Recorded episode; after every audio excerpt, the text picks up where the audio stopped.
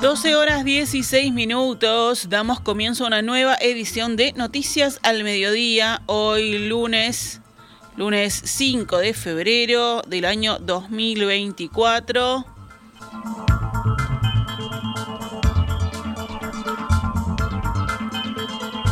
Un incendio se originó ayer en la tarde en un campo ubicado a pocos kilómetros de San Carlos. Se afectaron entre 12 y 14 hectáreas, según informó el jefe regional de bomberos José Ribeiro. Según informa Subrayado, en el lugar predominan pastos y circas, no había montes cercanos, a lo que el peligro de que se propagara rápido era menor. Los bomberos lograron contener las llamas y apagarlas. En la noche de este domingo continuaban las tareas de enfriamiento para luego de 24 horas sin focos ni humo darlo por extinguido. Las autoridades desconocen al momento cómo se inició el fuego. Hay una línea de investigación para determinar si hubo quema de residuos en el lugar, pero eso lo determinarán las pericias. Trabajaron allí 19 funcionarios de bomberos. Hasta el próximo 30 de abril, recordemos, está prohibido realizar fuegos y quemas al aire libre en todo el territorio nacional.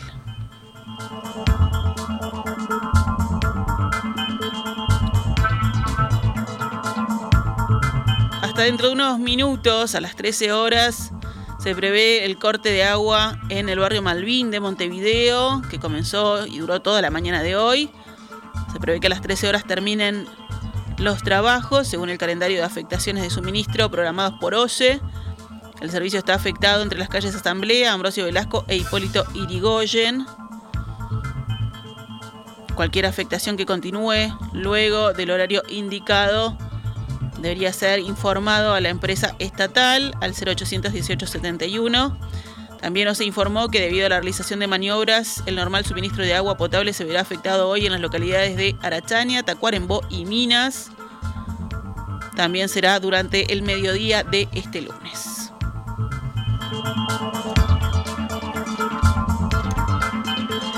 Otros temas, el Poder Ejecutivo autorizó al Ministerio de Economía a transferir hasta 744 millones de pesos a la delegación uruguaya en la Comisión Técnica Mixta de Salto Grande para el ejercicio 2024. La resolución, que fue firmada por el presidente Luis Lacalle Pou el 29 de enero, se conoció el viernes y reabrió la polémica horas antes de una nueva instancia parlamentaria sobre el tema. El intendente de Canelones y precandidato frente amplista Yamandú Orsi rechazó la decisión con un posteo en redes sociales. Se fue el balde y la cadena, pero no se resolvió ni se cumplió con lo manifestado en el Parlamento. Y ahora esto parece validar las peores prácticas, escribió Orsi, que aludía a la treintena de militantes blancos y colorados que ingresaron de forma directa en la delegación uruguaya de la comisión durante la gestión del nacionalista Carlos Albizu, que renunció a su cargo en septiembre de 2023. Hablando con la diaria, el diputado nacionalista Alfonso Lerete Recordó que se trata de la partida habitual que se envía cada año, que no se ajusta por inflación desde el tercer gobierno del Frente Amplio, sin los 200 millones de pesos extras otorgados el año pasado, lo que había abierto un proceso que derivó justamente en la renuncia de Albizu. A partir de esos datos, Lerete acusó a Orsi de estar mintiendo con fines políticos con el objetivo de generar malestar y bronca en la ciudadanía contra el gobierno. La vertiente artiguista impulsará en el Parlamento una modificación a los artículos de la Ley de Urgente Consideración que incrementaron los límites autorizados para operaciones realizadas con dinero en efectivo, ya que entiende que estas disposiciones terminaron beneficiando las operaciones con dinero sucio. El sector reunió ayer a su dirección y anunció que enviará este mes un proyecto al Parlamento para modificar esa normativa.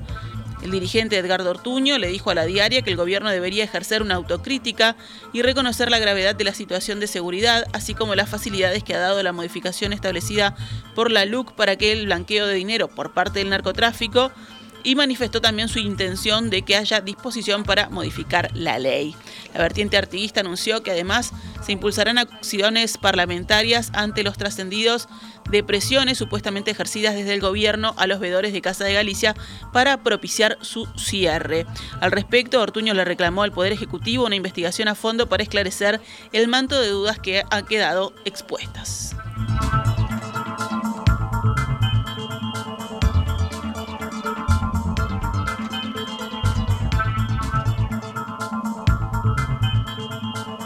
Sobre la eventual presión por parte del Poder Ejecutivo para que los informes fueran negativos y se terminara cerrando la mutualista que, insisto, tiene consecuencias importantes para un tema clave para la gente como es la salud y en particular para los trabajadores de la mutualista. Ortuño anunció que pedirá que la ministra de Salud Pública, Karina Rando, sea convocada a la comisión permanente para responder a estas acusaciones. Seguimos adelante con más información. El año comenzó mejor para el sector agropecuario si se lo compara con 2023, según aseguraron desde la Asociación Rural del Uruguay. El presidente del ARU, Francisco Cortabarría, compartió la situación del agro para 2024. Hay que acomodar los, este, los, retrasos que hubo el año pasado en pagos, en, bueno, en, diferentes este, situaciones que generó esa sequía tan grande, pero entendemos por lo menos climáticamente estamos mejor y eso hace que este, en definitiva los productores tengan el ánimo y la capacidad de, producir y de generar producto para, para cumplir no solamente con los compromisos anteriores, sino con sus compromisos hacia adelante. Robert Bouvier, ministro de Ambiente, dijo que los proyectos inmobiliarios para Maldonado están bajo estudio de la cartera y adelantó que habrá audiencias públicas. Asimismo, señaló que el debate instaurado tras la noticia de un proyecto en la zona de Punta Ballera es positivo porque demuestra que la población está preocupada por el medio ambiente. En cuanto al proyecto de la Juanita, Bouvier manifestó que todavía está en la órbita municipal y no ha llegado a tratarse en el ministerio. En el mismo sentido, expresó que para la decisión de ambiente no influye que cuente con el consentimiento de la Intendencia.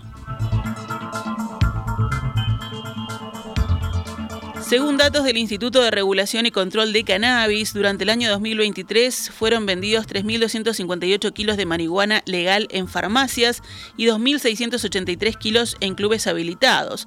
No obstante, estas cifras no incluyen a quienes cultivan en sus hogares.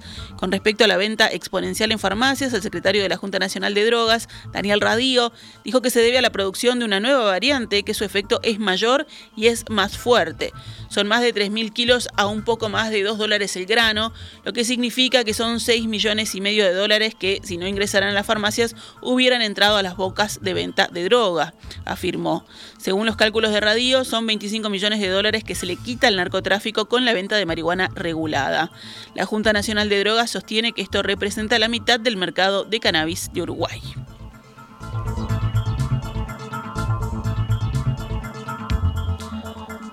Vamos con otras noticias. Un policía fue asesinado de un balazo en el pecho en el barrio Marconi de Montevideo. Tenía 37 años y murió mientras realizaba un operativo.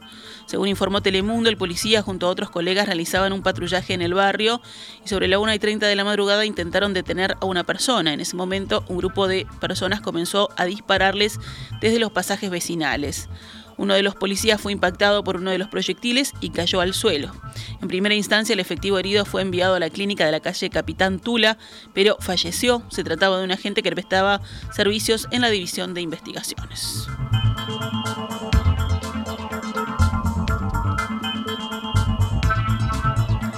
Nos vamos al panorama internacional.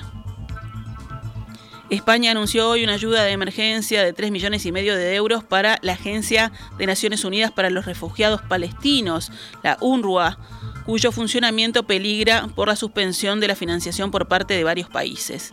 La situación de esta agencia es desesperada y hay un grave riesgo de que sus actividades humanitarias en Gaza se paralicen en pocas semanas, indicó el ministro español de Asuntos Exteriores, José Luis Álvarez, ante una comisión en el Parlamento. Esta agencia se encuentra en medio de una polémica tras acusaciones de que 12 de sus empleados participaron en los ataques del 7 de octubre en territorio israelí. Numerosos países, incluidos Estados Unidos, suspendieron su financiamiento tras esta denuncia. Si los financiamientos siguen suspendidos, muy probablemente tendremos que cesar nuestras operaciones a finales de febrero, no solo en Gaza, sino en toda la región, advirtió el jueves pasado el jefe de la Agencia de la ONU para los Refugiados Palestinos, Philip Lazzarini. En El Salvador, el Tribunal Supremo Electoral dijo hoy que pidió a juntas electorales de todo el país que registren manualmente los resultados de las elecciones presidenciales del domingo, después de que la transmisión electrónica de los resultados dejara de actualizarse durante la noche en alrededor del 31%. El tribunal dijo que tomó la decisión con base en el código electoral del país y luego de acciones que dificultaron esta transmisión de los resultados primarios y otros factores fuera del control del tribunal sin dar más detalles. Las juntas electorales ahora tendrán que informar manualmente los registros de votación y tanto los funcionarios electorales como los representantes de los partidos tomarán pruebas fotográficas o escaneadas de los registros antes de enviarlos al tribunal. La decisión del tribunal podría retrasar considerablemente lo que se ha anunciado como una victoria aplastante de Nayib Bukele, que había obtenido casi 1.300.000 votos, muy por delante del candidato que quedó en segundo lugar, según el último recuento electrónico, antes de que se estancara la transmisión. En deportes, Peñarol y Boston River se enfrentarán hoy en el Estadio Campeón del Siglo por los octavos de final de la Copa AUF Uruguay. El encuentro quedó pendiente desde el año pasado y será el primer juego oficial de los carboneros en este 2024. Si Peñarol gana, y también lo hace en esta fase nacional que juega mañana ante Liverpool, ambos se enfrentarán en los cuartos de final con los Mirasoles como locatarios.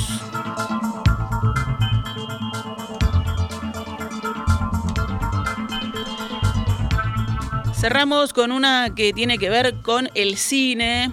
La Sociedad de la Nieve, que sigue dando alegrías. La película española, dirigida por Juan Antonio Bayona, ganó ayer el premio Gaudí a Mejor Película Europea en la gala número 16 de los premios en la Academia del Cine Catalán. La productora Belén Atienza, que ha recogido el premio junto con el director de la película, agradeció a Bayona llevarnos siempre al límite. Bayona ha dado las gracias al público por abrazar esta película, a lo que ha añadido es el mejor premio que podemos tener. Recordemos que la película también está en las carreras por quedarse con el Oscar y el BAFTA. Nosotros nos vamos, ya llega la conversación con noticias al mediodía. Volvemos mañana pegaditos en perspectiva. Invita en Radio Mundo y en Perspectiva. Esta es Radio Mundo 1170 AM. ¡Viva la radio!